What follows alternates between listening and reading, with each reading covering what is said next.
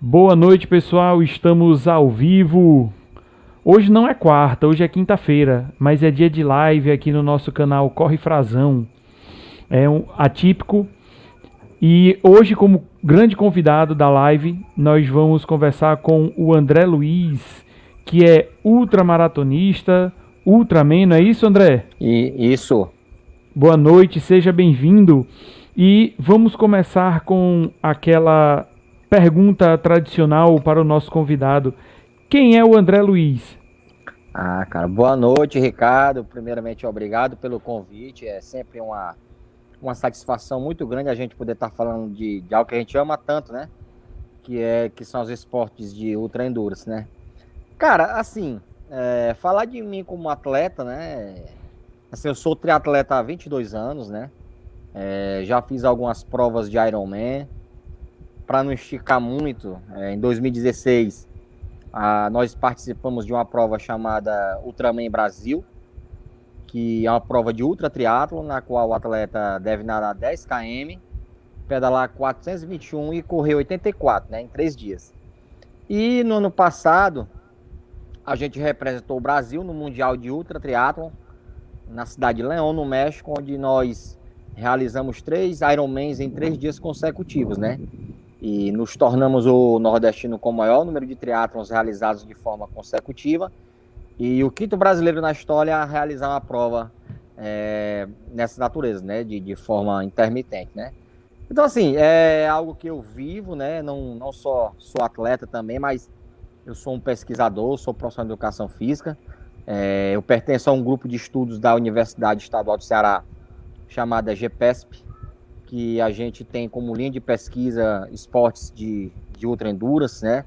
A gente tem uma linha de pesquisa muito voltada para espécies reativas de oxigênio.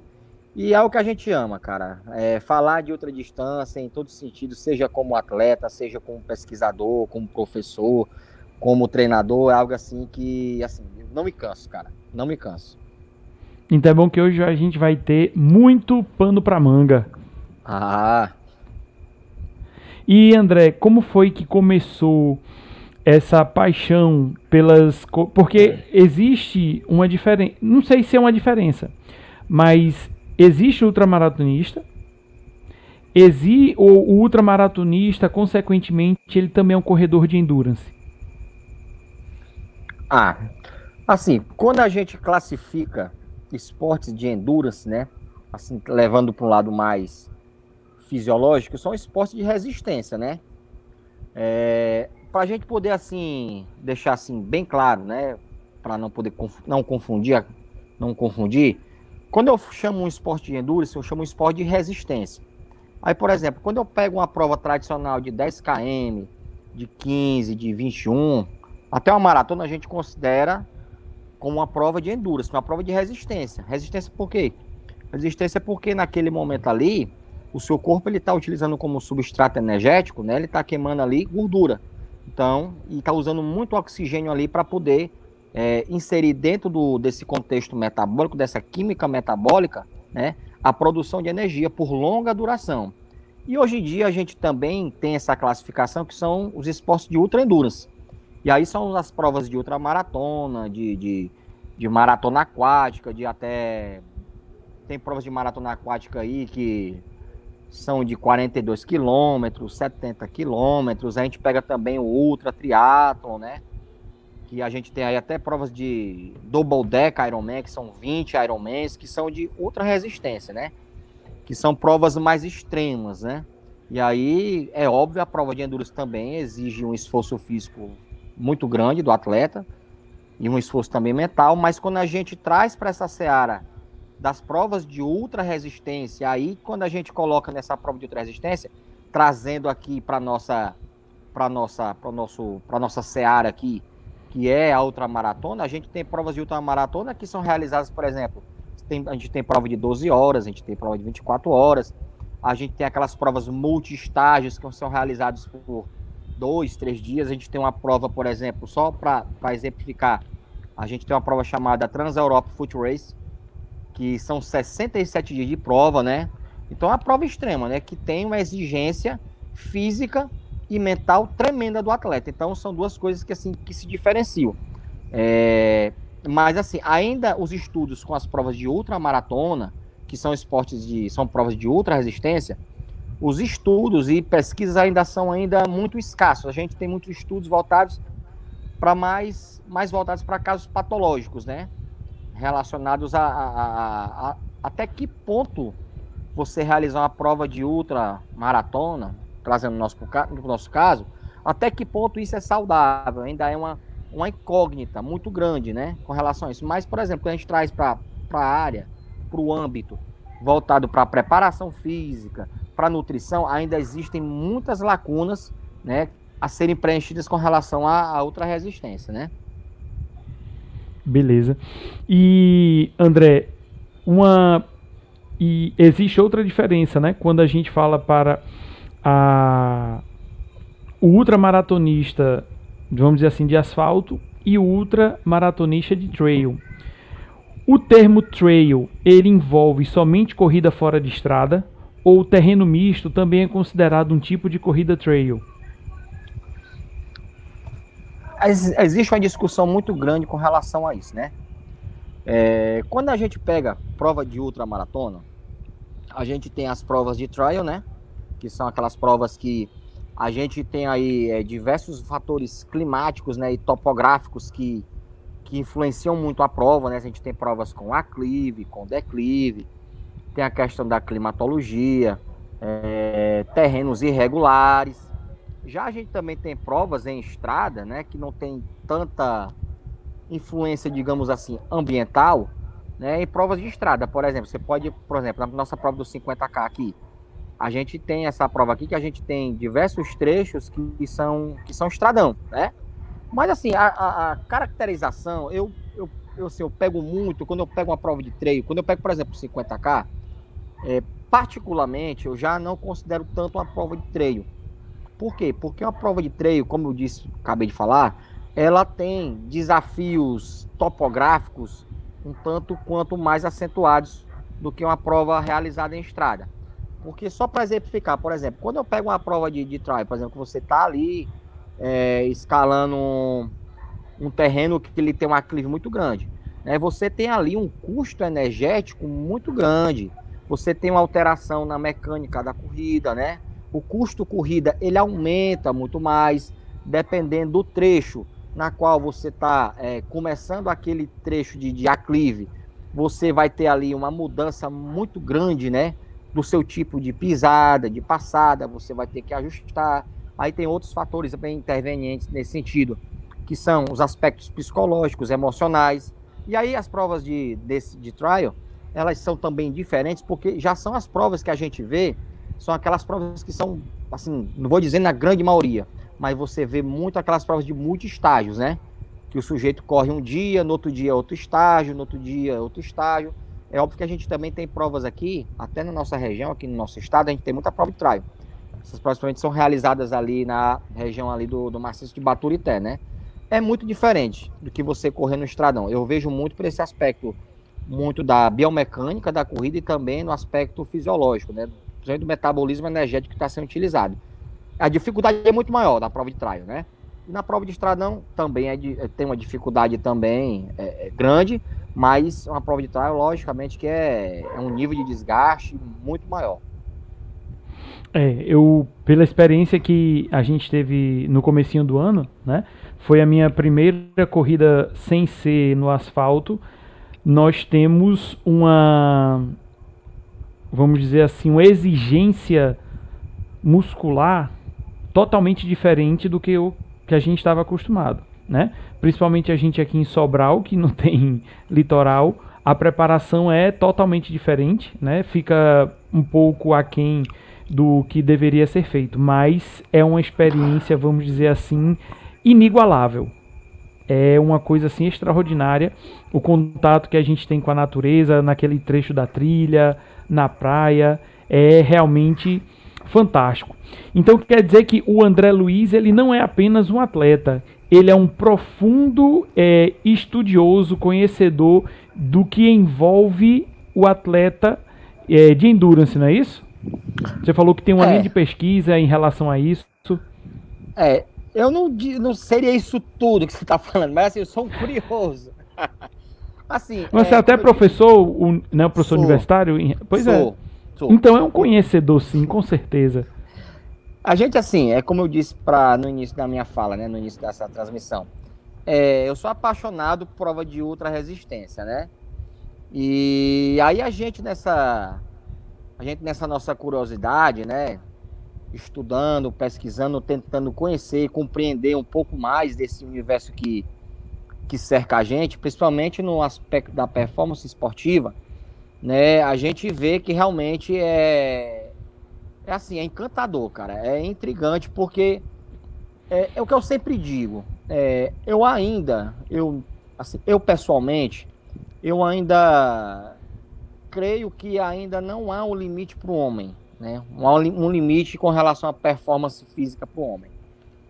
E eu falo isso muito baseado no que, uh, no que a gente vê, né? Nas, nas performances, nas performances que são realizadas por, por alguns atletas, né? Que são coisas realmente sobre-humanas, que para um olhar da ciência, da fisiologia, é, é algo que ainda é incompreensível, é antinatural, né?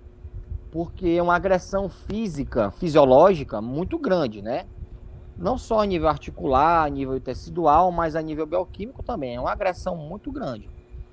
Mas é, eu confesso que é, é intrigante, cara. É... Eu vou dar um exemplo bem prático. Ano passado a gente teve no México, a gente estava participando desse mundial, e aí é óbvio que você fazer três Ironmans é algo é, extenuante, é cansativo, é desconfortável. Você leva sua mente a um, a um patamar na qual você tem que ali lutar todo dia contra a sua cabeça, né? É algo que eu sempre digo. Tem algumas provas de ultramaratona, cara, que não, assim, você não treina para aquilo dali. Por mais que você se prepare, por mais que você tenha uma periodização, um planejamento bem feito, um treinador realmente é, muito capacitado, você não consegue treinar. Você nunca está apto para aquilo dali. Então, é, ano passado eu tive uma vivência, cara, que assim, eu sou um cara muito transformado por, por prova de ultra endurance. Mas depois que eu vi, cara, parece até coisa surreal, né? A gente fez uma live aí, eu acho que foi no mês passado com o Stephenson, né? O Stephenson Rodrigo lá do, do Rio Grande do Norte, né? E a gente falava a mesma coisa. É, parece até com a conversa de pescador, de mentiroso. Mas aí, cara, quando a gente vê pessoas nadando 76 quilômetros numa piscina, pedalando 3.600 quilômetros numa bicicleta e correndo 844 quilômetros em 20 dias, você fica abismado, cara. Não, não tem ciência que explique isso. Não vai ter ciência que explique isso, tá entendendo? Eu tenho um professor meu que ele é, ele é, ele é fisiologista também, e ele fala, ele conversa muito comigo, olha, vocês não têm que ser estudados pela medicina não, nem pela ciência. Vocês têm que ser estudados por veterinários, cara, porque as coisas que você faz, a ciência me explica. Então, assim, intrigante, cara. Realmente porque precisa de uma força não só física, é uma força psicológica assim extraordinária, né? Porque eu quando o percurso que a gente fez, né, no desafio de Aquiraz, era uma volta, né, que foi, eu fui na categoria dos 25. Para ir para os 50, para dar a segunda volta, a mente tinha que estar tá muito boa. Muito, muito, muito boa. Às vezes a gente faz uma preparação toda, vai, quando chega na hora, por qualquer que seja o motivo, uma cãibra que te pega, que não dá para você continuar, até mesmo tua cabeça, senão não vou continuar, e trava, que não tem como seguir em frente, né? Cara, interessante, muito boa essa tua, essa tua fala, porque assim, é, a gente se prepara fisicamente, né? A gente tenta se preparar fisicamente, né? O mais adequado possível, né? Para não se machucar, não lesionar e, e buscar a linha de chegada. Mas, inevitavelmente, é, a fadiga se instala. É inevitável. A fadiga vai se instalar. É lógico que se você está bem preparado, esse estado de fadiga ele vai se instalar de uma maneira mais, digamos, mais retardada, né? Já no atleta que ele não não está tão bem preparado, essa fadiga vai aparecer de uma maneira mais precoce. Entretanto, cara, uma das coisas que, que eu sempre falo dentro da preparação física de ultramaratona, um ultramaratonista é, é, é muito diferente de um atleta de endurance. Né? Pegando aquela nossa fala lá. Porque, por exemplo, se eu pegar um atleta que vai correr uma maratona, é óbvio que ele tem que ter um nível de aptidão física é, que o condicione para fazer aquilo, é lógico. E esse nível de condição física, de aptidão física, está relacionado aqui a provas. Ele já tem alguma experiência com provas de 10 km, de 15 km, de meia maratonas, né? E na ultramaratona é um pouco diferente porque a, a, o próprio nível de estresse físico é muito grande, é muito extremo. E aí, como eu disse, a fadiga vai se instalar, cara. Não tem como. E tem, ah, dentro de alguns estudos, dentro de algumas pesquisas aí, eu não estou bem lembrado um nome, um nome que eles, que eles utilizam, né? A nomenclatura que eles utilizam. Mas está muito relacionado com a, eles chamam, acho que é score de perigo, se eu não me engano, que é muito relacionado, cara, a, a questão de você mais ou menos você ter uma leitura do corpo, uma leitura do ambiente que você está, em que estágio da prova você está, e diante daquela situação de como você está fisicamente, de onde você está na prova, e você é, você ajustar aquilo dali para aquele momento real, porque assim um atleta de ultramaratona ele tem que ter um, uma, um aspecto cognitivo muito bem desenvolvido. Quando eu falo no aspecto cognitivo, é porque ele tem que tomar decisões em tempo real. Por exemplo, eu vou lá, colocar um exemplo para vocês. Vamos pegar uma prova de muitos estádios. Não é incomum que os atletas de ultra endurance, eles, na grande maioria das vezes, eles não sejam acompanhados por um nutricionista. E aí é um aspecto crucial. Por quê? Porque o que a gente vê, inclusive até nós fizemos uma pesquisa recentemente com, com alguns atletas que correram 100 km em Canidé, os atletas, o que a gente percebeu é que os atletas não sabem o que comer, quando comer e o quanto comer. E aí coloque também dentro desse contexto o que beber. Então a desbiose é algo que fatalmente acontece. O cara começa ali a rotar, o cara começa a ter um desconforto intestinal, começa a mudar ali a microbiota aí começa a ter uma diarreia, começa a vomitar, enfim.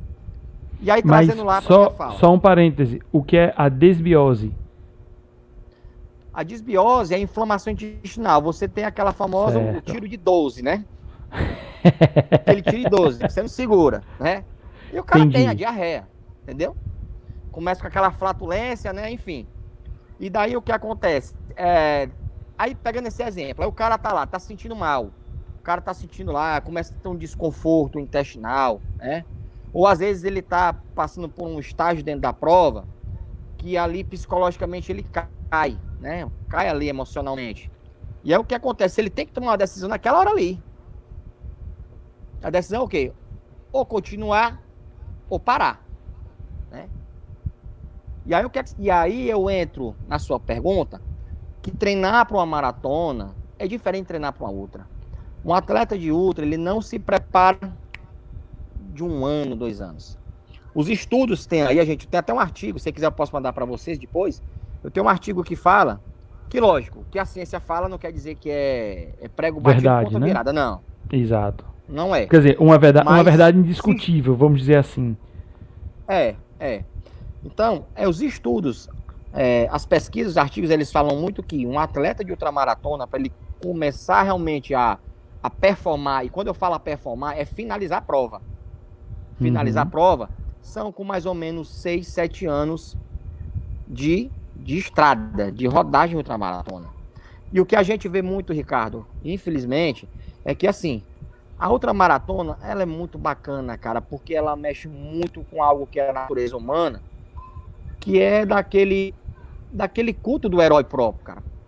Você, você finalizar uma prova de ultramaratona é muito bacana porque, cara, quem termina a prova de ultra distância, é, a gente vê a chegada de um atleta de maratona, é óbvio que ali é algo assombroso o cara terminar uma prova de 50, de 100. Mas o que eu acho mais assombroso é assim, quando você vê um cara chegando, chorando, emocionado, é óbvio que aquela conquista ali é, é, é muito, cara, é, é, assim, algo maravilhoso pro cara. Mas por trás daquele choro não tá só aquela, aquele, aquela superação do desafio de, de, de vencer 50 quilômetros mas os finais de semana longe da família, a renúncia profissional, às vezes o cara tem que sair ali cedo, o cara não se qualifica, né? Tem ali um curso que para a área dele não faz, porque ele tem que segurar dinheiro, né? E a gente tem muitas histórias bacanas, cara. Então, assim, uma, um ultramaratonista, cara, é, ele não se foge assim tão fácil. É por isso que eu digo que, é, quando eu falo nesse, nesse sentido assim, que não se foge fácil, ele tem que ter esse tempo de estrada, é porque essa experiência, essa leitura do corpo, essa conscientização, né, daqueles momentos da prova, porque a gente, você sabe que tem horas que a gente tá muito bem, mas tem horas que a gente, porra, morre. E a gente sempre diz, no, na ultra você morre, né, morre e renasce. É sempre assim. Você tem que conviver com aquilo todo o tempo. É inevitável, isso é para todo mundo. Então, o que acontece? A preparação de, com anos, né, você fazendo provas pequenas e ali aumentando aquela quilometragem, faz 50, depois faz 80, tá entendendo? E você criando esse lastro, não só físico, mas principalmente mental, vai te dar um, um suporte emocional e mental e cognitivo muito maior para você enfrentar esses desafios que são inerentes a todos os atletas de outra distância, né? Esses desafios que são que justamente provocados pela fadiga. Às vezes o cara tá ali correndo ali meio dia no sol quente, você começa a instalar um estado ali de, de, de desidratação, e aí o cara, o cara cai emocionalmente, o cara não começa a render, né? E aí o que acontece? O que é que ele faz? Se ele já tem uma vivência nisso, ele consegue sair, né, desse buraco. Mas se ele não tem, já é mais complicado. Né? Eu vejo assim, é lógico que a gente tem atletas aí que tem uma fortaleza mental terrível, né? Mas por isso que eu digo, é interessante para o atleta que ele tenha longevidade no esporte. Não adianta assim, ah, vou fazer uma prova de, cento, de 100 milhas. Cara, legal, massa. Mas aí tu vai fazer uma prova dessa, se você não tem um lastro bom, um nível de vivência bom com o esporte, você termina, você pode até terminar. Mas é o que acontece, a gente vê muitos são os atletas depois dessas provas, dessas provas de longa duração, os atletas machucados, com lesões crônicas a nível articular, e aí passa três meses, seis meses sem treinar, e aí acaba abandonando. Que, o que não é interessante, o que a gente quer é ter longevidade no esporte. Exatamente. E André, antes de a gente continuar, eu queria só agradecer a presença de todos que estão aqui no chat, né? O Espaço Fitness, seja Ultra, que é lá do Rio Grande do Norte, que falou inclusive é, que eu acompanho outros corredores, né? Teve o desafio das Serras lá em Bananeiras, que parece que foi uma prova pesada, né? Foi uma prova bem puxada. Um colega meu, o Bruninho do Bora Correr Galera, ele terminou com os pés totalmente em bolhas, né? As bolhas estouraram, foi puxado. O Paulo Elan, que está aqui também, passou por aqui a Wedia, enfim, o, a Simone, a Ana Dália, o Reginaldo, obrigado. E aí você que está escutando pelo podcast, é, você pensa que não, aqui também tem um podcast. Logo cedo da manhã vai estar é, disponível nas principais plataformas de podcast. Você pode ouvir de onde você estiver. André, a principal é, curiosidade que eu tenho é porque quando a gente. O que nós temos no convencional, corridas de 5, de 10, de 15, a meia maratona, maratona. A gente costuma ter a divisão de treinos em treino de ritmo, né? em treino intervalado, que o pessoal gosta muito de chamar de treino de tiro. Nós temos treinos regenerativos e temos o longão. Quando um atleta vai para uma prova dessa, que tem uma distância muito maior, 50, 80, 100, vai ter a, a 100 milhas, né? Também está sendo organizada para 2021. 160. São 160 milhas ou 160 quilômetros? 160 quilômetros, são 100 milhas, né? Pronto, que são as 100 milhas, né? Porque a cada, uma milha é 1,6 é, quilômetros, né? É, é corra de gente doida. Gente, o pior é que a gente, quando começa a correr, a gente começa a ficar doido desse jeito, querendo cada vez mais. Depois que começa, não tem mais jeito. E quando você experimenta esse tipo de corrida, aí é que você quer fazer mais mesmo. No caso dessas provas de endurance, de alta performance, principalmente essas distâncias muito grandes, existe esse treinamento, principalmente o treinamento intervalado, treino de ritmo, ou os treinos são mais focados na resistência? Cara, excelente a tua pergunta, viu? Ó, é, deixa eu tentar aqui depurar aqui a pergunta para não complicar tanto. Ricardo, acho que a primeira coisa que a gente que a gente tem que estabelecer é a individualidade do atleta, certo? Cada um é cada um. Por quê? Porque quando a gente pega um atleta de ultra, e isso eu vou colocar eu vou até ser leviano um pouco. Se a gente pegar a grande maioria, se não quase a totalidade dos atletas que fazem provas de ultra endurance, a grande maioria, ou então na totalidade, todos são amadores, né? Então, partindo desse, dessa premissa, o que acontece? O atleta amador é aquele cara que tem a sua atividade profissional, é o cara que tem o celular, que tem os seus amigos. É aquele cara, então, que, diferentemente de um atleta profissional, que treina, descansa e se alimenta, você tem uma diferença aí grande. Né? Então, dentro, desse, dentro dessa linha de raciocínio, é a primeira coisa que a gente tem que levar em conta, né? Que é a individualidade do atleta. Outra coisa que a gente leva em conta é o nível de aptidão física que aquele atleta se encontra. Porque, diferentemente dos esportes das corridas né, tradicionais, de 5, 10, uhum. 15, a gente vê atleta, não é incomum, atletas que, que uh, não tem um, um, histórico né, com nenhuma atividade esportiva, é aquele sujeito que, que dessa área, é, é aquele cara lá que tem uma vida que não tem assim uma um, um, um, cotidiano muito voltado ao esporte, enfim, né? Então é aquele cara que você pega ali cru, que você vai trabalhar. Quando a gente já vai para a ultramaratona, é, já é algo assim diferente. Porque é um atleta que já vem, em tese, que é o cara que já correu 21, é o cara que já correu uma maratona, certo? Então a gente leva muito em conta esse nível de aptidão. Vocês estão me ouvindo? Oi, oi, oi. Estamos ouvindo você perfeitamente. Pronto, é porque deu aqui uma, um pause aqui, apareceu aqui, aí eu pensei que tinha caído. Sim, foi voltando. Então, é um atleta que ele já tem um, um certo nível de, de, aptidão física, certo? É, outros fatores que a gente considera é a questão morfológica do atleta, né? O tempo que ele tem disponível para treinar, né? Enfim, são diversos aspectos que a gente leva em consideração quando a gente começa a planejar um treino para um, um atleta. Outro aspecto que a gente tem que levar em consideração é a questão de a gente poder projetar metas reais. Essas metas reais, quando eu falo em metas reais, são metas factíveis. E a gente, por exemplo, eu pego, eu, eu pego muito alguns atletas de ultra endurance, né, que a gente negocia muito, né? Porque, na verdade, um atleta de ultramaratona, quando ele ele se encanta com o desafio, é muito bacana, é muito massa, cara.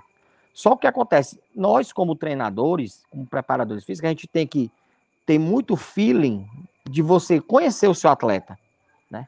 Não só fisicamente, né? Mas emocionalmente, saber como é que é o dia a dia do cara e tal, né?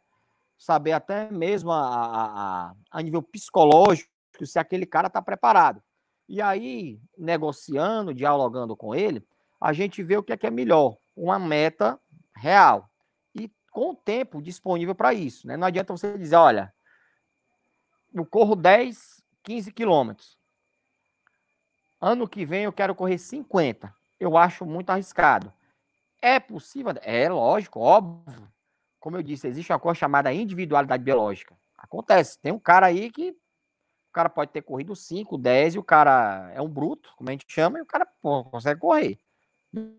A grande maioria não é assim, certo? E aí, então... Pular de 10 para 50 é puxado. É, mas tem, não é incomum.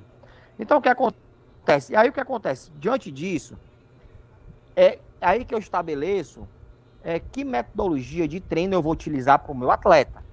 Porque, Ricardo, assim, a gente tem atleta, tem atleta de ultra distância que é rápido e tem atleta que é lento.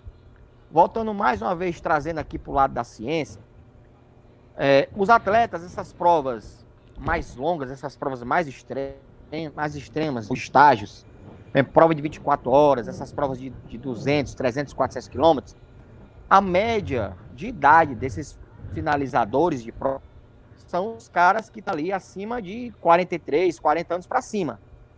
Quando a gente já pega, por exemplo, a prova dos 50K Quirais, a gente já pode caracterizar como uma prova rápida.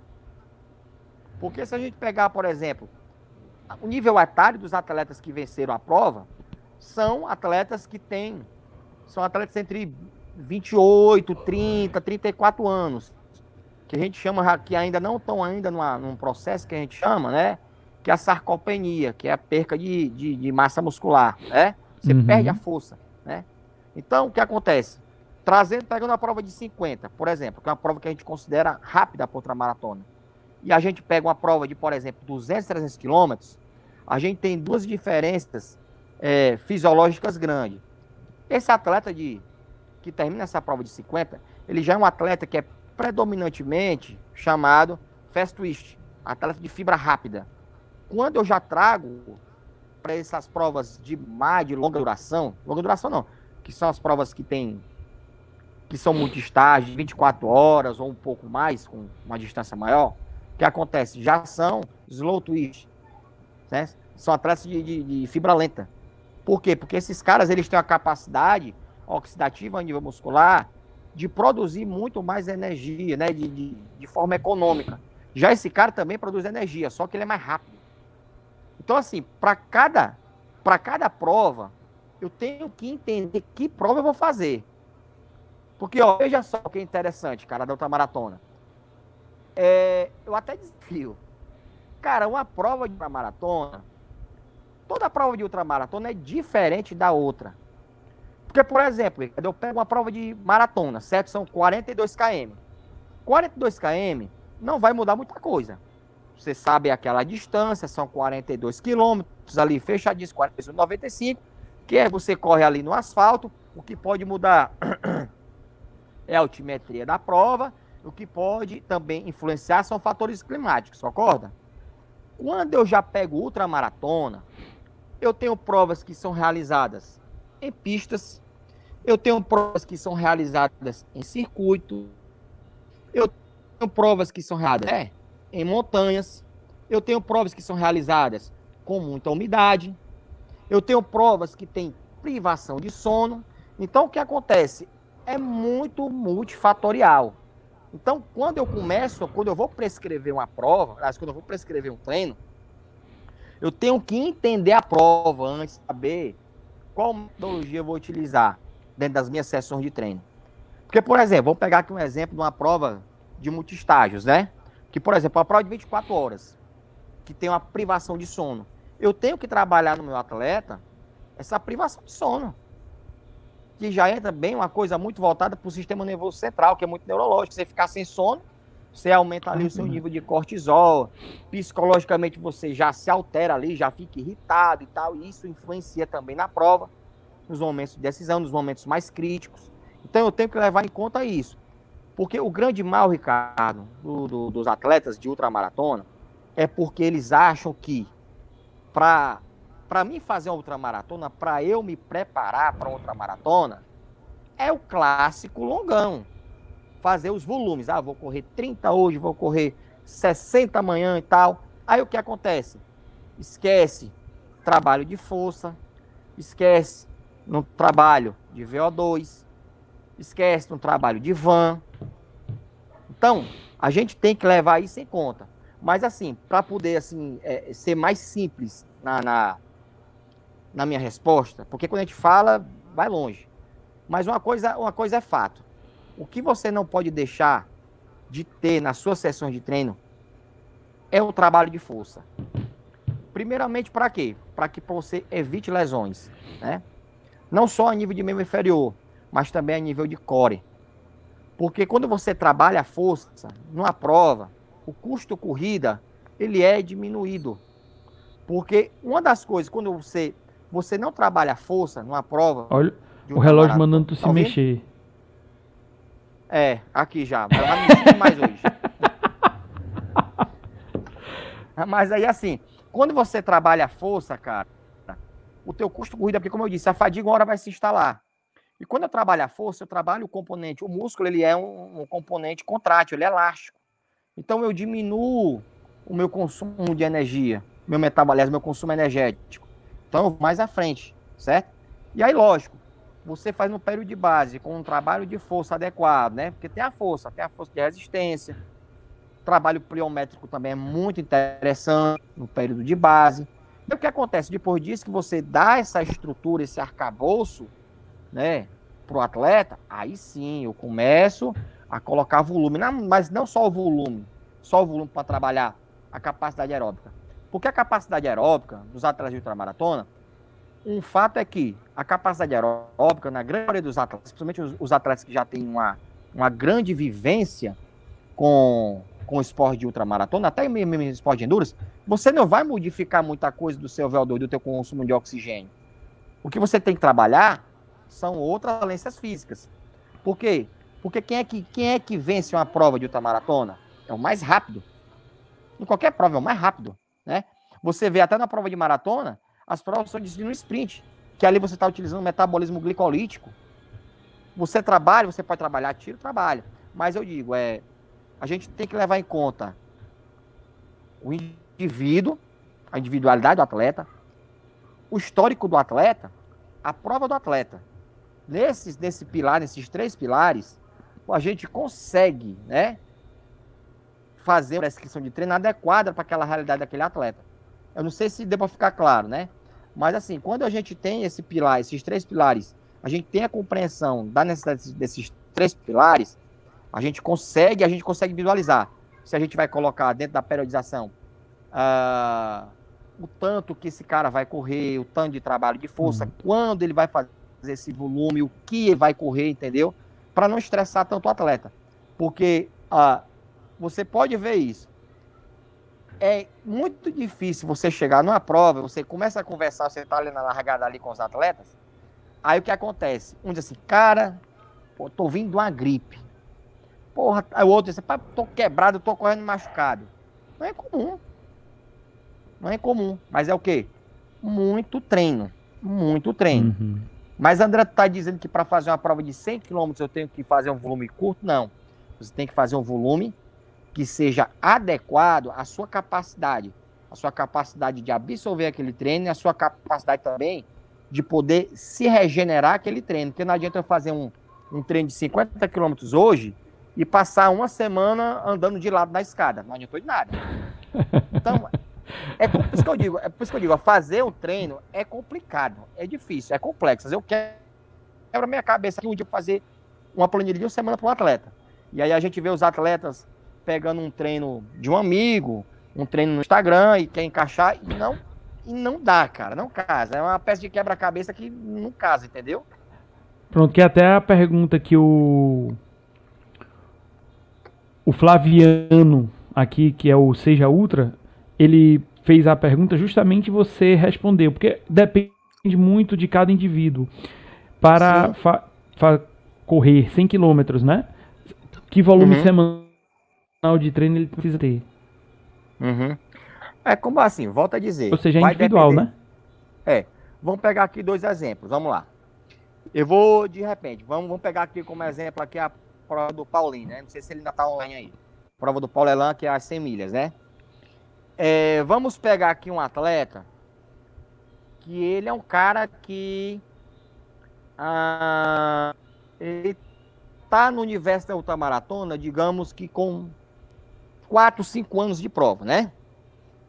Ele já realizou algumas provas de 50, algumas provas de 12 horas. E aí eu tenho no outro lado um atleta que ele tem uma, uma uma larga vivência em ultramaratona, tem mais de 10 anos de prova, competindo prova. O que acontece? Diante disso, se eu pego, por exemplo, aquele meu atleta lá, aquele aquele indivíduo lá que ele está iniciando a ultramaratona, né? Eu tenho que entender, de acordo com aquela prova que ele vai realizar, que eu vou ter que adaptar ele, né?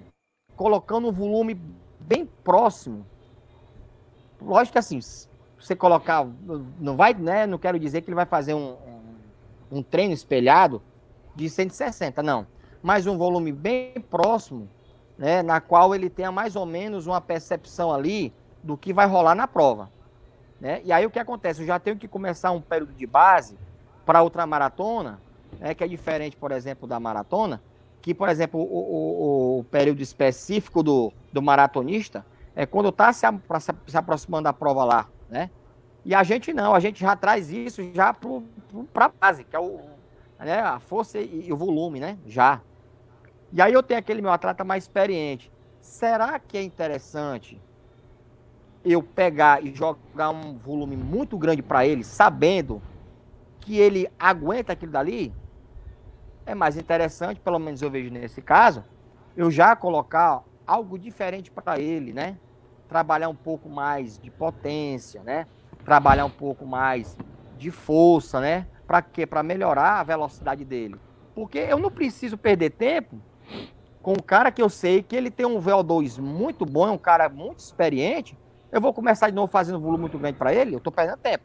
Eu penso assim, já diferentemente daquele atleta mais cru que está ali começando, aí sim, eu já coloco um volume né, mais considerável para ele, né, para ele já né, tendo mais a, a, a, a, não só a adaptação física, mas também ele tendo a compreensão do que vai acontecer com ele, para ele também, dentro desses treinos mais longos, ele saber o que, é que ele vai comer, na estratégia nutricional dele, né? ele já se ambientar principalmente com alguns aspectos que vão mexer muito com o, psicologicamente, o psicológico dele para ele já saber lidar com isso. Então, assim, vai, volto a dizer, vai muito de acordo com, com o atleta que você está treinando. Se é um cara que ele já tem um lastro maior, não tem tanto, eu vejo assim, não tem necessidade de você aplicar aquele volume grande no cara, naquela temporada, né?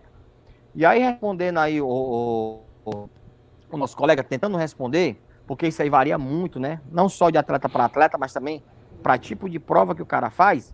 Mas, por exemplo, é atletas amadores, eles costumam rodar, geralmente por ano, os atletas que eles têm um grande índice de finalização, 400 km, essa média.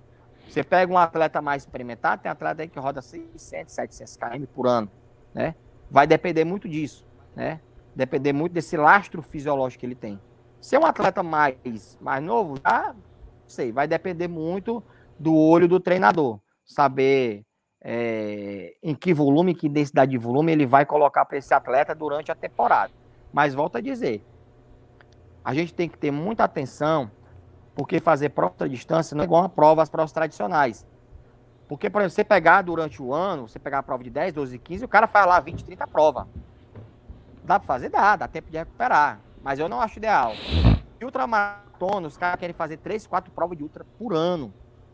É complicado. Você tem um nível de lesão muito grande. O corpo não se recupera, não dá tempo de se recuperar.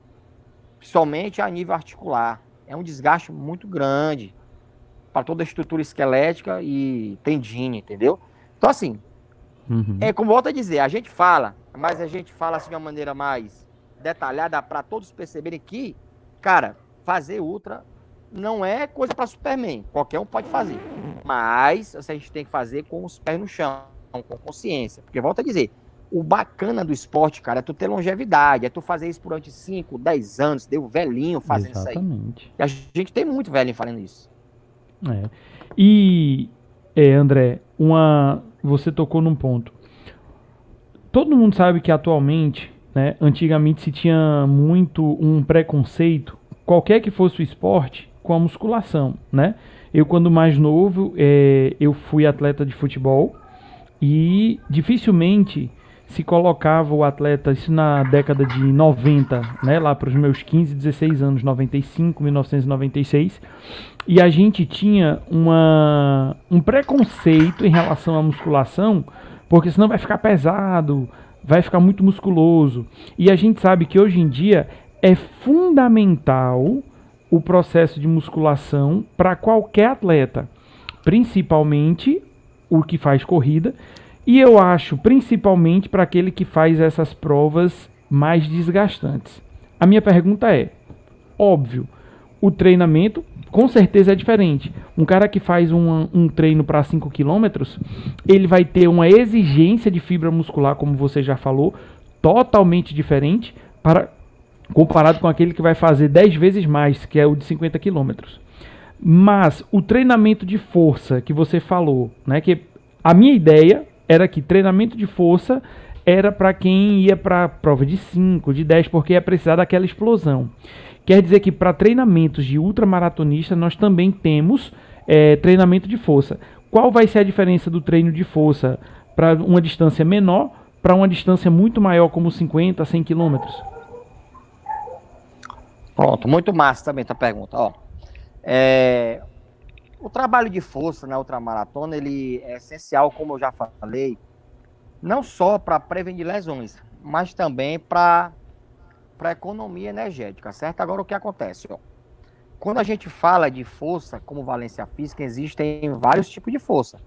Você tem a força voltada para resistência muscular, você tem a força de potência, você tem a força de velocidade, né? E cada uma ela se encaixa especificamente em uma modalidade específica. No caso da corrida, a gente vai ter essa caracterização. No caso da ultramaratona, volto a dizer, voltando ainda para aquela ideia da individualidade do atleta, né? Que é o quê? Se eu pego um atleta mais cru, isso não quer dizer que o atleta experiente também não deva fazer. Mas é, quando você pega um atleta mais cru que está iniciando, o que é que é bacana? É você fazer esse trabalho de força, de resistência muscular localizada. Você quer ver um exemplo? Você já viu algum keniano em uma academia? A gente não vê. O treinamento de força dos caras são o quê? É, aí vem outro princípio, que é a especificidade. Como é que você uhum. trabalha a força para a corrida? Você pode trabalhar na caixa de areia, você pode trabalhar é, com aclives, certo? É específica para aquela musculatura. É lógico que assim, se você quiser levar, por exemplo, um atleta para uma academia convencional, você é contra não. Bacana também, é muito bom para fazer essa base. Mas é o que acontece. O treinador ele tem que ficar de olho, porque quando tu faz o treino de, de hipertrofia, realmente esse treino de hipertrofia, para um atleta de endurance não é muito bacana. Por quê? Porque ele vai ganhar muito mais massa muscular e isso é, vai, vamos digamos, vai sobrecarregar principalmente o sistema cardiovascular dele. Por quê? Porque como ele tem mais massa para carregar, o que acontece? O meu débito cardíaco ele vai aumentar, porque eu tenho que ejetar mais sangue para suprir aquele músculo, aquele, aquela massa, aquele tecido. Então eu vou ter que ter, a minha frequência vai aumentar, né? Já não é interessante. Mas é o que acontece? Quando eu faço o treino de, de resistência muscular localizada, né? É interessante o que acontece. Porque o que é que eu preciso do meu músculo numa prova de ultramaratona? Eu preciso que ele seja resistente, que ele tolere ali a fadiga. Então o que acontece? Eu tenho que trabalhar o treinamento de força voltado para essa perspectiva, né? Fazer com que o meu músculo seja resistente. E aí o que acontece? Dentro de uma academia, eu posso, posso é aquele velho treino lá, que a carga é uma carga menor, né? Uma carga que você pode utilizar aí 60 até 70% ali de uma RML, né? Aliás, de uma repetição máxima, né? E aí com uma grande quantidade ali de, de repetições, né? Que é justamente para fazer com que o músculo ele seja capaz ali de gerar ali energia, né? A nível oxidativo, né? Aumentando o nível da densidade é, mitocondrial, mais enzimas oxidativas, enfim, né, a nível bioquímico, né? Então, é, como eu te digo, o treinamento de força é importantíssimo nesse sentido. Aí o que acontece? Tem outro treinamento de força que é muito interessante utilizar, que é a pliometria. A pliometria é muito interessante utilizar. Agora, eu só recomendo utilizar a pliometria depois que você consolidou esse período de base com o treinamento de força, realmente que ele ficou bem estruturado. Você deu um período de tempo que você conseguiu é, incorporar bem esse trabalho de força com resistência muscular localizada. Aí você vai para pliometria, porque na pliometria são aqueles saltos que você utiliza, né? Você pode saltar aquela saltar a caixa, aquelas coisas, né? Que o pessoal do CrossFit faz muito, não que seja igual ao CrossFit, Isso. mas adequado e específico à nossa realidade, né? Para aumentar a amplitude passada, enfim, é muito interessante. Mas só é interessante você fazer isso depois se você tem esse período de base de força, principalmente de resistência muscular localizada, bem, é, é, bem enraizado. Porque você vai para a pliometria, ele trabalha muito com potência, né? Trabalha muito com potência ali, e o músculo precisa ali contrair de maneira muito rápida, né? A nível neuromotor. E se você não tem bem consolidado, o nível de você se lesionar é grande. Então, assim, vou dizer, vai muito de acordo com o que a, o treinador é, ele tem em relação a nível de conhecimento do atleta dele, principalmente da prova que ele vai fazer, né? Mas assim, cara, tudo é viável. A gente fala aqui, ah, faz a força, a resistência muscular localizada no período de base, depois a pliometria.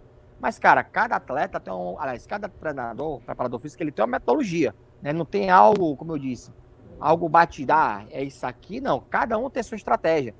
E essa estratégia também ela vai mudando a cada ano que também é muito importante para o atleta, porque vamos pegar um exemplo, um atleta aqui que, que 2020 não pode nem contar, né, com nada, porque vamos pegar um atleta que em 2019 ele correu, sei lá, 280 quilômetros, né, de volume anual, né?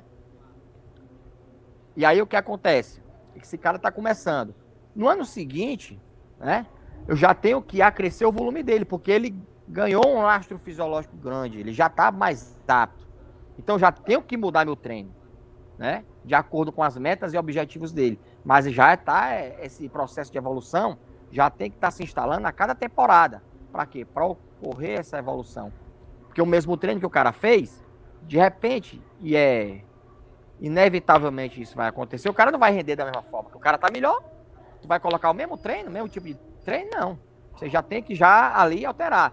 Então, assim, é, dentro, desse, dentro desse contexto, você ser treinador, é óbvio que a gente tem que utilizar muito a, a ciência, é óbvio.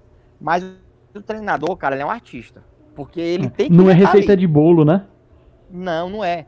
Porque, cara, pra entender, a gente tem atleta, ó. Eu tô, eu tô com um atleta agora, cara, que ele tá querendo fazer uma prova aí de 200 e poucos quilômetros. E o cara só tem três dias pra treinar na semana, bicho. Uma hora, uma hora uhum. e meia. Então é um nó na minha cabeça, cara. A sorte é porque o cara tem uma, uma longa vivência isso aí dá pra gente, uhum. sabe? Mas enfim, é complicado, cara. Mas assim, volta a dizer, não tem nada impossível, cara. Tudo é possível. Pronto, eu tenho até uma pergunta para fazer, mas antes tem duas coisas aqui. Hum. É, a, a Tatiane, ela pergunta aqui, mas é a mesma, é quase igual ao que o Flaviano perguntou em relação ao volume semanal uhum. para quem quer correr uma ultra, né? É, cadê a pergunta dela? Pronto. Para completar uma maratona, uma maratona média é, de, hora, de horas ou dias que precisam ser dedicadas para treino. Então, é, individualmente, depende de cada um, né? A vivência que a pessoa tenha, correto? Uhum. É assim, isso é importantíssimo, né? Mas também o tempo disponível que ela tem, né, para realizar as sessões de treino e o, o tempo que há entre o início da preparação até a prova-alvo, né? A gente também tem que levar isso em consideração, né? Porque, por exemplo, você tem que ter um tempo adequado para você se preparar, você preparar o seu organismo biologicamente para poder enfrentar uma, uma maratona, né? Tipo assim, por exemplo, lógico que depende muito de atleta para atleta. Se você tem um atleta que ele já tem a, uma aptidão física muito bem desenvolvida, né, você em pouco, assim, em pouco espaço de tempo você consegue habilitar ele para terminar uma prova, né? Performar já é outros 500. Dois, três meses você consegue. Mas se você pegar, por exemplo, um, um atleta que ele quer fazer pela primeira vez uma maratona, né, a gente tem que ter um tempo adequado, né, saber quando é que é essa prova. Porque, Ricardo, quando a gente fala desse, do desenvolvimento biológico, é, eu sempre coloco o exemplo de uma casa, certo? Uma casa, se a gente não fizer um alicerce bem feito, e eu já fizer essa parede e colocar o telhado, essa casa cai, ela não se sustenta. Então, é, cada, valência, é, cada valência física, ela tem mais ou menos esse condão. Vamos lá. Deixa eu tentar ilustrar. Para eu começar a colocar minha parede, eu tenho que colocar ali o alicerce. O alicerce seria o quê? Seria o quê? O trabalho de força, um trabalho de, de A1, né? Aquela, aquele, aquele ali político, né? Aquele volume mais, né? Muito adequado à realidade do seu atleta, mas já um pouco de volume, né? Para você fortalecer aquelas estruturas, né? Estruturas a nível tendinosas, a nível ligamentares, articulares. Você faz um trabalho de força para fortalecer o core. Seria uma base, né? A introdução.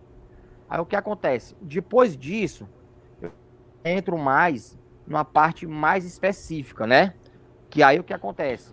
É, eu também continuo a trabalhar ainda esse aspecto da minha capacidade aeróbica, né? Que é o meu VO2 mas eu aos poucos já vou incrementando também, né, um treino um pouco mais glicolítico.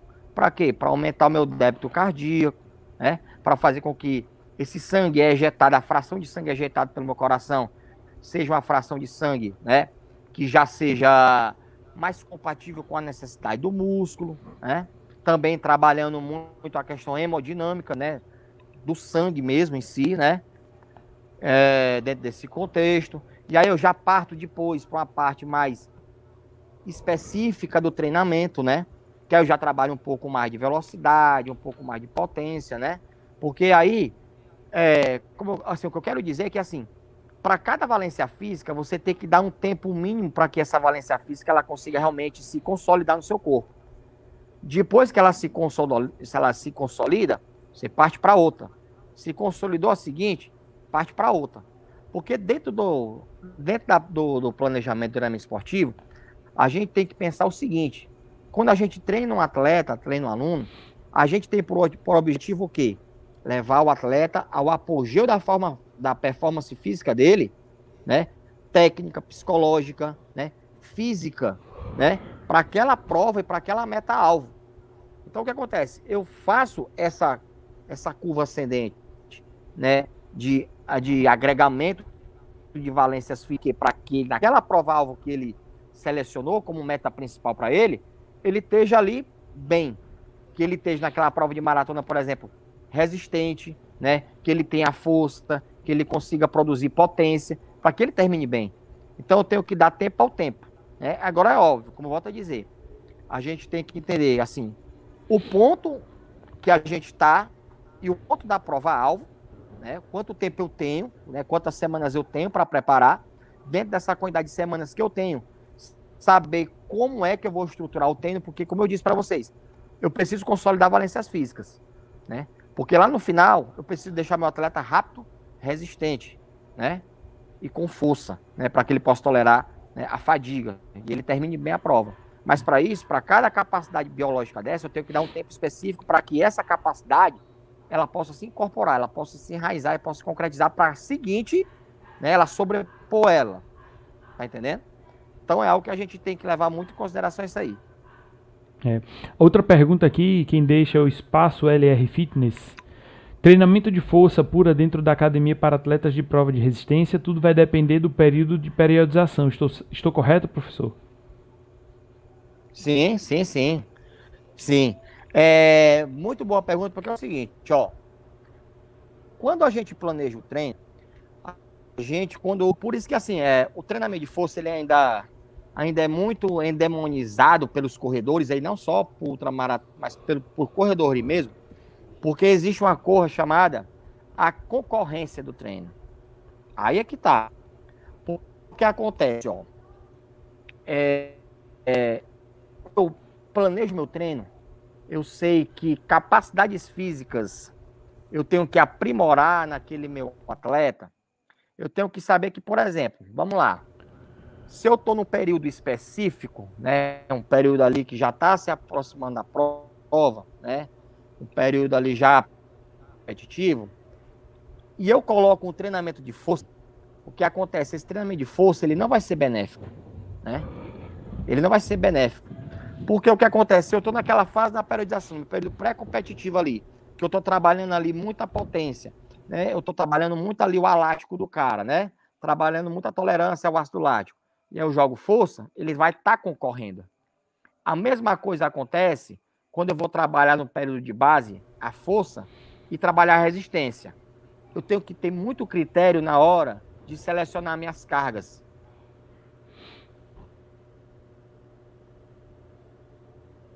Eu coloco na minha sessão de treino, vamos supor que o atleta ele tem que rodar 20 km, por exemplo. E aí, no mesmo dia, ele tem uma sessão de treino de musculação muito intensa. O que acontece? Esses dois treinos, eles vão concorrer. Um vai sobrepor o outro. Se eu pego um treino desse de 20 km, o que acontece? Eu tenho um estresse oxidativo muito grande. Eu tenho muitas espécies reativas de oxigênio, que vai inflamar ali meu músculo, né? Eu vou ter ali muitas espécies redox ali, né? Já vai na minha imunidade. Então, o que acontece? Quando eu for para a sessão de força, eu não vou estar com a minha plenitude, somente a nível de musculatura esquelética ali, já que está toda inflamada ali, microtraumatismos, eu não vou desenvolver bem aquela estação de treino. E aí eu corro. E aí o nível de lesão é muito maior, né? A probabilidade, se eu, dentro dessa linha de raciocínio, é, eu continuar sistematizando esse treino, né? Com, inter, com os intervalos ainda que não são adequados, porque você tem uma sobrecarga muito grande, né? A nível tecidual, né? E se eu continuar nessa mesma linha, né? O que é que vai acontecer? Eu posso entrar no processo de overtraining. Aí o atleta já começa a se desinteressar pelo treino, que já começa a afetar muito o sistema nervoso central, já começa a imunidade dele vai cair, ele vai estar muito suscetível a infecções, a gripes, ele começa a ter lesões a nível articular, começa a ter lesões a nível muscular, enfim, né? E aí o que acontece? O cara vai chegar uma hora que vai quebrar. Vai quebrar. Aí o que acontece? Tempo sem treinar. E aí, se ele tem uma prova-alvo, o que acontece? Quando eu retornar, eu vou começar do zero, eu perdi tempo. Então, o que acontece? A gente tem que ter muito critério e muito cuidado para saber, dentro das minhas sessões de treino, que carga quantificar, qual a carga ideal, baseada dentro da minha periodização e baseada no meu atleta. Porque, Ricardo, assim também, outra coisa que a gente considera muito, eu acho que eu já falei isso, tem atleta, que aí os atletas que tem, tem nível de aptidão assim muito boa, que aquele atleta, cara, que tu coloca uma sessão de treino assim muito dura, muito dura mesmo. Cara, vamos lá, tu vai correr amanhã 34. É 34 ali num, num A2, por exemplo, né? Bem leve. E no outro dia, tu bota o cara para correr 5, 8, o cara corre. Se pegar um atleta que ele tem uma boa capacidade regenerativa, eu coloco os mesmos 34 lá pro cara no A2, Outro dia o cara não consegue nem andar, o cara tá andando de lado. Então tem, é, é, é um ponto também que a gente tem que considerar, tá entendendo? Então, assim, sistematizar o treino é complexo. É um jogo de quebra-cabeça. Você tem que entender muito de fisiologia, você tem que entender muito de preparação física, você que tem que ter, tem que ter uma experiência, tem que ter um feeling muito bom. O treinador ele tem que ter feeling para conhecer o seu atleta. E lógico, né? é uma das coisas assim, principais que todo treinador deve ter. Escutar. Escutar o seu atleta, né? Que não adianta eu pegar um treino, tá aqui, colocar aquele treinozinho, tá aqui na planilha. Execute e vira. E eu não dialogo com ele, eu não converso com ele. Pô, como é que foi hoje a percepção de esforço? Porque o treinamento não é essa coisa cartesiana. Que lá, nessa semana tu vai aqui rodar 53 km segunda tanto, quarta tanto, sexta tanto, domingo tanto. Tá, beleza. Mas aí o cara, volta a dizer, os nossos atletas, eles são atletas amadores, os caras têm milha, os caras têm emprego, né? os caras têm isso, têm uma vida que né? Que não é, é diferente do profissional. Aí o cara teve um dia que o cara não pôde ir porque foi pro aniversário de uma prima. Pô, beleza, o cara não foi. E aí? O cara vai fazer aquela mesma sessão? Aí o que acontece? Vai o ajuste. Porque a gente tem que lidar com pessoas e escutar o seu atleta, a gente tem que escutar. Porque é óbvio que assim, a gente tem uma percepção, a gente como treinador, a gente, é, é lógico que a gente tem um feeling, uma compreensão técnica e científica do riscado, digamos assim, mas às vezes a gente, assim, a gente é, é, não tem a capacidade de escutar o seu atleta, né? Aquela coisa, ah, professor, hoje o treino hoje, cara, foi assim, amanhã tá ruim, né? Não dá para fazer aquele treino. Aí o cara, não, tem que fazer. Mas não dá, cara. Aí você acaba machucando o atleta, E aí o cara até é, começa a perder o gosto, né, pela coisa, né? Porque querendo ou não, você treinar para a prova de ultratona é complicado, cara. É complicado, é, é desgastante. É, o cara tem que ter uma cabeça muito boa para estar tá ali rodando sozinho, três, quatro, cinco horas, duas horas sozinho, entendeu? Então, assim, a gente tem que entender esse lado humano, a gente tá, está lidando com pessoas, a gente não está lidando com máquinas, né? E a gente tem que, tem que ter essa compreensão do, do, do atleta, né? Exatamente. Aí é, surgiu outra pergunta. Deixa eu ver se eu lembro. A primeira. A primeira é o seguinte. É, você falou que tem um, um atleta, né? Que ele só tem disponível três horas, ou melhor, três dias na semana, é, estourando aí uma hora e meia de treino. Foi isso que você falou que você tem, né? Beleza. Isso. Quando você vai desenvolver o treinamento para ele? Vamos supor que ele seja um cara que corre bem. O que seria correr bem? É, tem um ritmo bom, né? Ele tem um, ele consegue correr distâncias grandes no ritmo legal, corre bem. No caso, como ele tem pouco ritmo, é, ele tem pouco tempo para treinar, você vai permitir que ele mantenha essa velocidade maior dele, ou é preferível fazer com que ele treine menos, mas num ritmo, numa velocidade menor. Existe alguma relação para isso? Ele corre bem, ele corre rápido, mas devido ao tempo disponível que ele tem para treinar, você vai botar ele para treinar num tempo menor, mas numa, numa velocidade menor do que a dele, para o corpo sentir esse peso. Porque acho que a galera que acompanha aqui sabe que se você correr num ritmo diferente do que você tem normalmente, seu corpo sente, né? Eu já passei por isso em fazer treinos mais lentos, sentir joelho, sentir tornozelo. Então, o que seria mais preferível? Cara, assim, porque ficou cortando. Ah, ficou, ficou cortando, cortando aqui. De... A, a, a, Foi, tu puder Deixa repetir, eu... eu te agradeço. Deixa eu dizer, não é assim o cara tem pouco tempo para treinar, né? Ele tem um tempo reduzido, não tem certo. 3, 4 horas disponíveis. Ele corre rápido, mas para ele treinar por uma distância maior, mantém-se a velocidade dele ou diminui a velocidade para ele sentir mais impacto nas articulações? Para preparar o corpo? Uhum. Boa. Vamos lá. Esse meu atleta, eu tenho um dos meus atletas que ele tá aí preterindo fazer a prova aí do Paulinho, né? A, as, as 100 milhas, certo? Aí o que acontece? Ele é um atleta, daqui a pouco eu vou acabar dizendo o nome dele sem querer.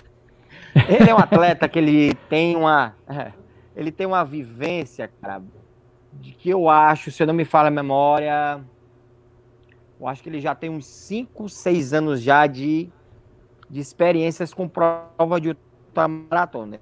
Ele já fez prova de doses, de encontros, né? É um cara tranquilo, né? É um cara que sabe lidar com os momentos difíceis, momentos críticos na prova. Ele tem um lastro muito bom, né?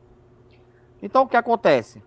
É, a primeira coisa que eu perguntei para ele, né, quando ele disse para mim que queria fazer essa prova, a gente está assim com o tempo.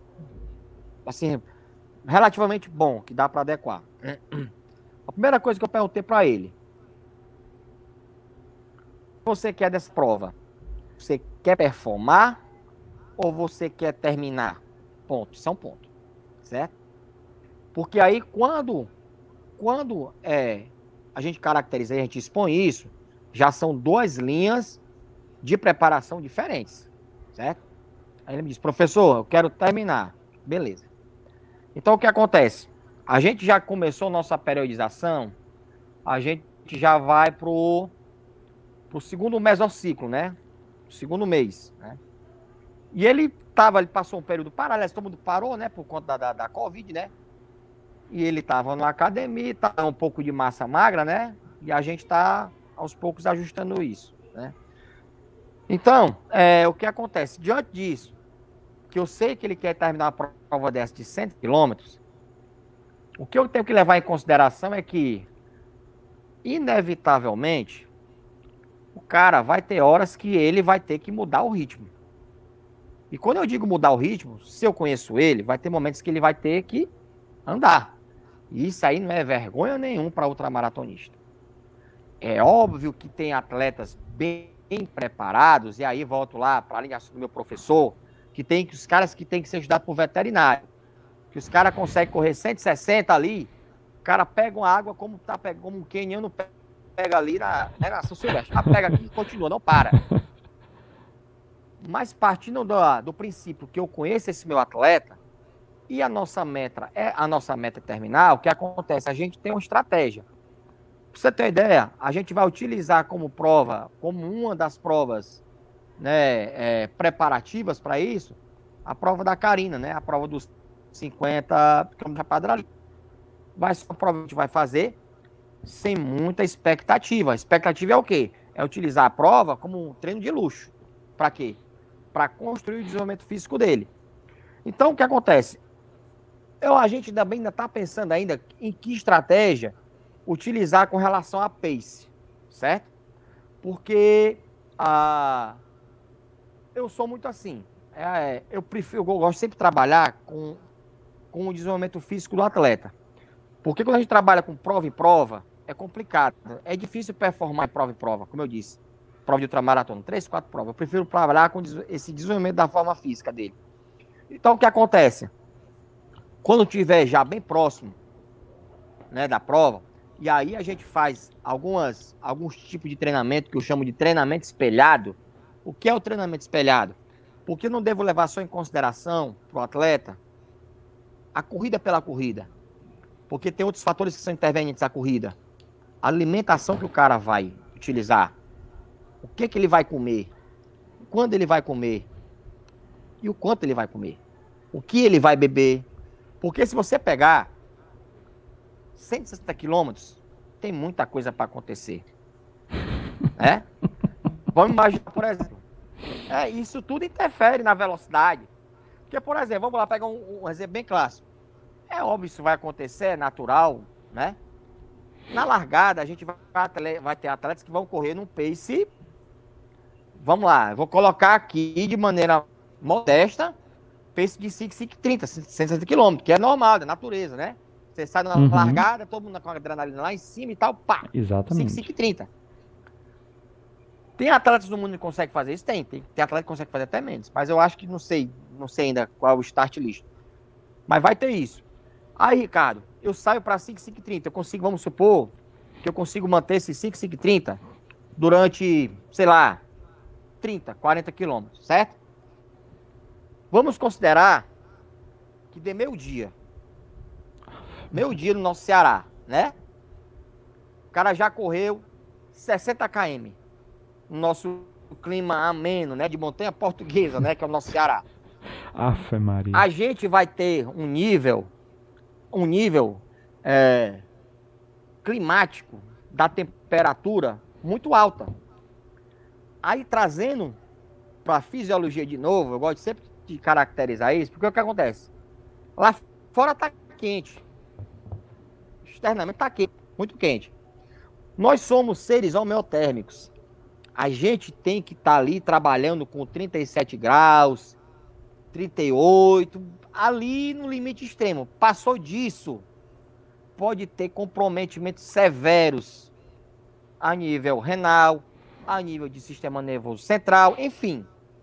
Então, meu corpo ele tem que estar tá mantendo ali, mantendo aquela temperatura ali num nível restrito ali, Aí o que acontece? Dependendo, eu estou colocando um exemplo, ilustrando. Dependendo, isso considerando que o atleta se alimentou de maneira adequada, de acordo com as necessidades dele, né? Ele se hidratou bem, porque tem muito atleta, tem muita pesquisa que a gente faz, que o atleta ele chega super hidratado. Só para você ter ideia, ele não chega hidratado, ele chega super hidratado, né? Tá entendendo? Hiperidratado. Isso é pior do que estar tá desidratado. Que a gente pode depois falar sobre isso. Então, se ele fez o. Se ele se alimentou direito, ingeriu fluidos de maneira adequada com a necessidade dele, inevitavelmente, cara, ele vai ter que ter uma redução da. Ele vai ter a instalação de uma fadiga. Por quê? Primeira coisa, voltando no nível de fisiologia, eu vou ter um aumento do meu débito cardíaco. Meu coração vai ter que bater mais rápido. Por quê? Porque eu tenho um redirecionamento do meu fluxo sanguíneo a nível de a nível vascular. Porque esse meu sangue ele vai se aproximar da periferia da minha pele para quê? Para poder ali por convecção se aproximar da pele e liberar aquela temperatura, digamos um pouco mais quente, que o sangue está circulando ali. Então eu tenho menos sangue chegando no meu músculo. Automaticamente, o que acontece? Eu vou estar tá gerando menos energia e a minha fadiga ela vai se instalar dependendo do tipo de atleta. Tem atleta que não vai gerar tanto, mas, mas inevitavelmente vai chegar ali fadiga e eu vou ter uma redução ali do meu pace. É óbvio, né? Que se eu for o escolhido, né? Se eu for aquele que veio de Krypton, eu posso continuar. Mas aí eu posso quebrar, camarada. E aí, amigo, você quebrar numa prova de 160 km, você quebrar no quilômetro 80, meu amigo, é complicado. Você tem, uma, você tem que ter uma fortaleza mental muito grande para sair do buraco. Então, assim, você tem que analisar isso, né? A questão do pace. Porque vai ter essa variação, cara. Vai ter essa variação de pace. Então, você, como o treinador, e principalmente o atleta, ele tem que saber é, quantificar isso. Saber quando. E aí a estratégia da prova, a tática da prova. Saber o que é que utilizar saber o pace certo na hora certa, o que fazer, né? Você tem que ter essa percepção, né? Você tem que ter essa leitura, né? Porque, cara, é, é, eu acho assim, quase inevitável, assim, eu acho, não vou dizer impossível, né? Porque eu comecei falando aqui no meio dessa live aqui que o limite humano não tem. Mas Exatamente. eu acho muito difícil um atleta ele conseguir manter um pace. Aí, aí você pode colocar o pace que você quiser. Ou 6, 7, ou 8, ou 9. Um mesmo. É muito difícil ele manter isso. Porque tem esses fatores que, que interferem diretamente na performance do atleta. Então, saber a hora certa de utilizar aquele ritmo certo. Para quê? Para chegar lá na. Chegar lá em canoa quebrada, entendeu? No nosso caso aqui. Então, assim, é, vai muito de acordo, é, eu acho que é, entra muito cada um aspecto muito tático. Muito tático do treinador e atleta. E também, também do atleta, da leitura que ele está fazendo da prova. Porque, se o cara está se sentindo bem, né? Você pode ali elaborar uma estratégia do cara um pouco mais rápido, né? A gente tem hoje esses equipamentos, né? O Garmin e outras coisas aí, que ajudam muito, né? A você Exatamente. controlar esse ritmo, né? Tá entendendo? Então, assim, não é algo muito, volto a dizer, não é algo muito cartesiano.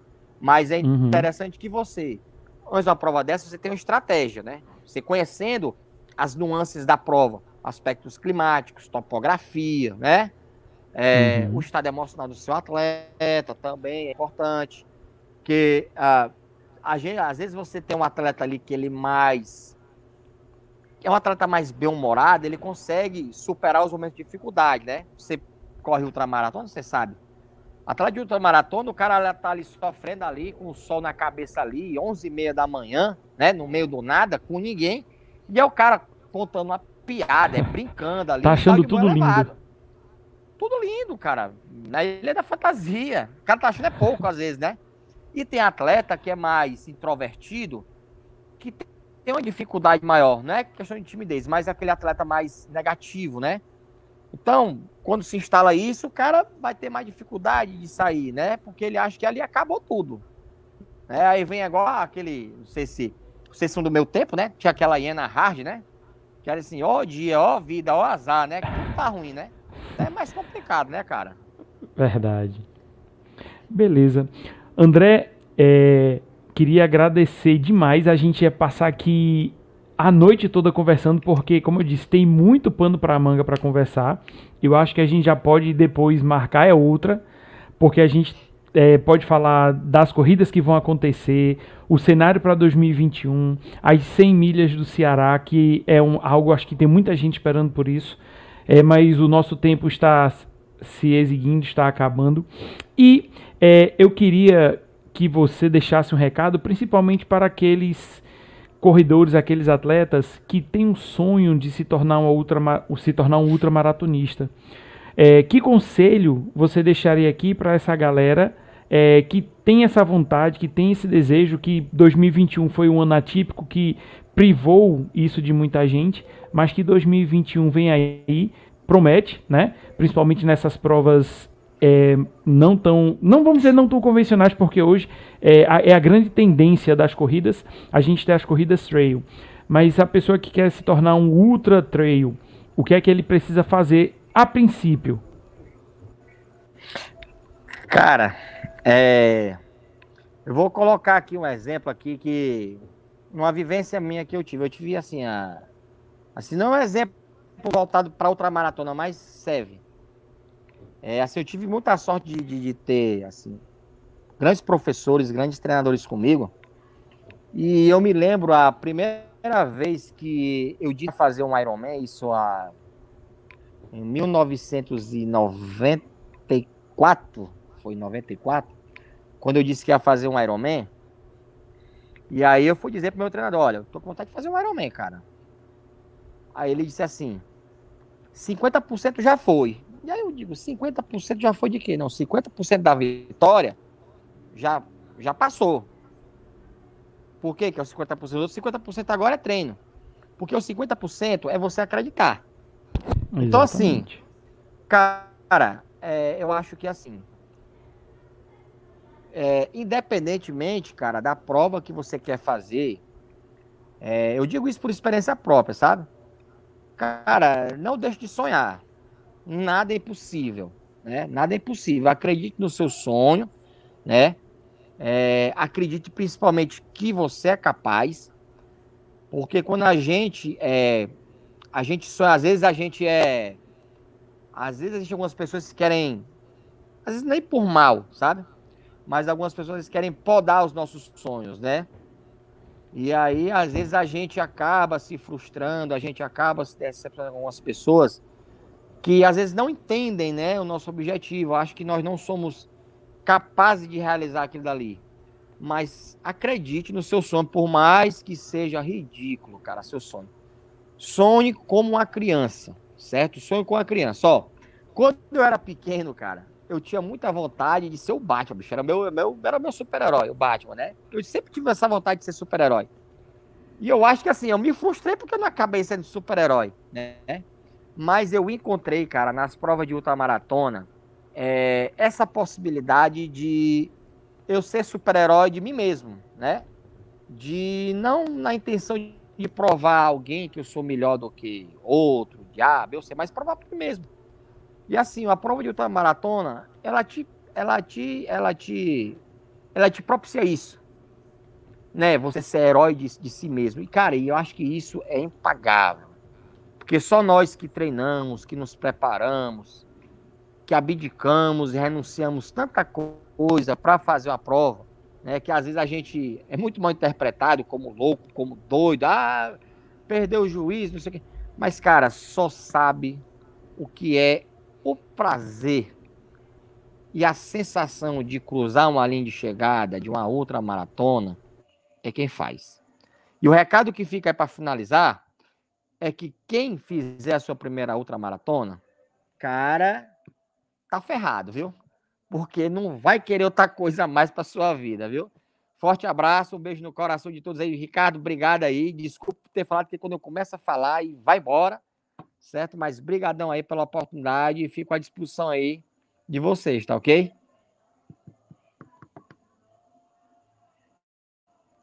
Eu não tô te ouvindo. Eu ah, que agradeço. Eu que te agradeço ter aceitado de pronto o convite, né? Pra gente falar, bater um papo sobre isso que ainda a gente ainda consegue falar demais, né? Mas muito obrigado. Vamos depois marcar outra, principalmente para 2021, para a gente falar, porque vão ocorrer muitas é, ultramaratonas, principalmente aqui no Ceará, tem muitos, muitas corridas planejadas. E eu queria avisar também a galera que está aqui que você pode encontrar é, provas de trail, provas de ultra racers lá no canal Encontre um Desafio www.encontreumdesafio.com você entra lá, você consegue encontrar esse tipo de prova em qualquer parte do Brasil, tá bom? É um site que está crescendo muito e com certeza você vai encontrar o que você quer por lá, tá bom?